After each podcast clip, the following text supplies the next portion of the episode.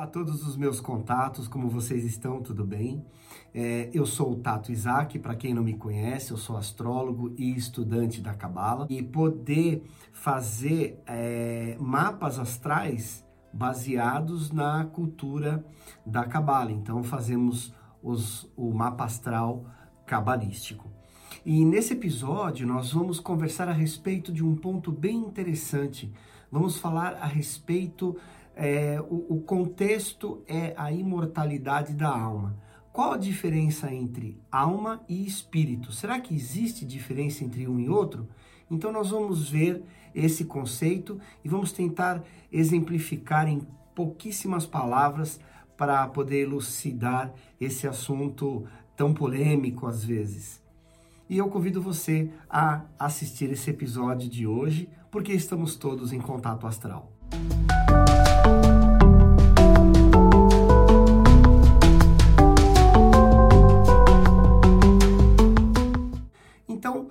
Semana eu venho conversando com vocês a respeito de assuntos que estão ligados à astrologia, à cabala, à religiosidade, à espiritualidade.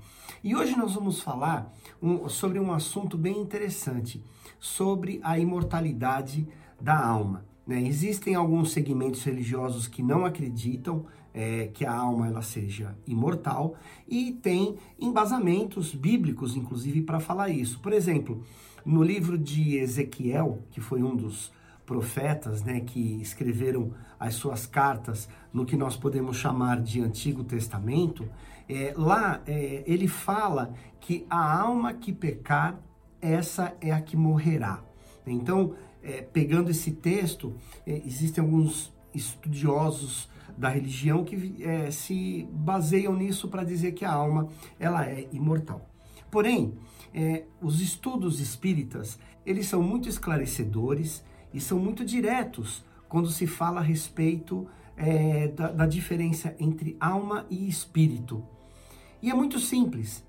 A, o espírito é o que nós temos que nos dá a nossa consciência, que nos dá a sabedoria.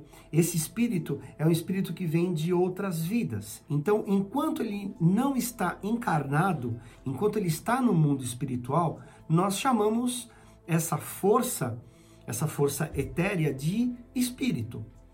Quando esse espírito ele encarna, quando ele inicia uma vida aqui na Terra, aí ele se torna uma alma. Então, espírito no mundo espiritual. A partir do momento que ele passa para o mundo material, ele se torna uma alma. E como que nós podemos, por exemplo, dar um, dar um, vamos dar um exemplo muito básico para isso.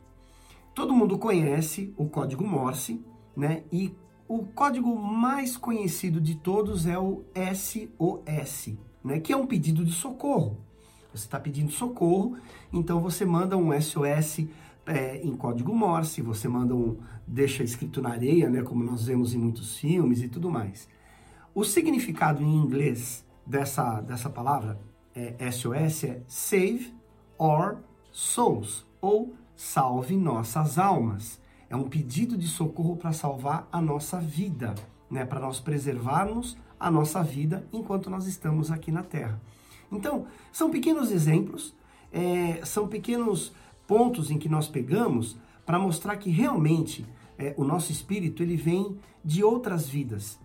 E é, pegando isso por base, nós conseguimos, na leitura do mapa astral, nós conseguimos é, determinar, conseguimos detectar qual foi o seu signo predominante na tua vida passada que você trouxe para essa vida aqui e descobrindo isso, nós podemos dar um rumo é, melhor para a vida de quem faz a leitura do mapa astral. Como eu sempre digo, o mapa astral ele não é determinista, nós conversamos sobre isso no episódio passado.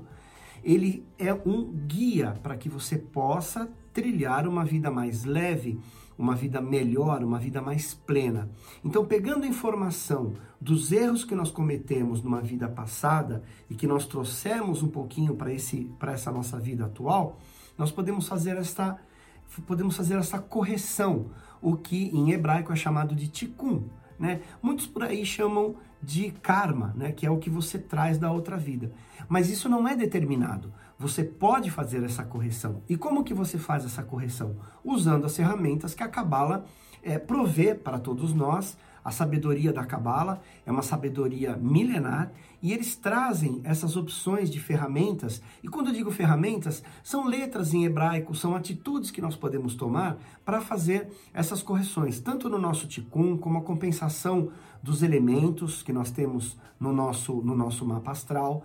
Porque o mapa astral é, a, nossa, a, a, nossa alma hoje, o nosso espírito, ele tem os 12 signos. Né? Nós temos a influência dos 12 signos. Uns influenciam mais, outros influenciam menos.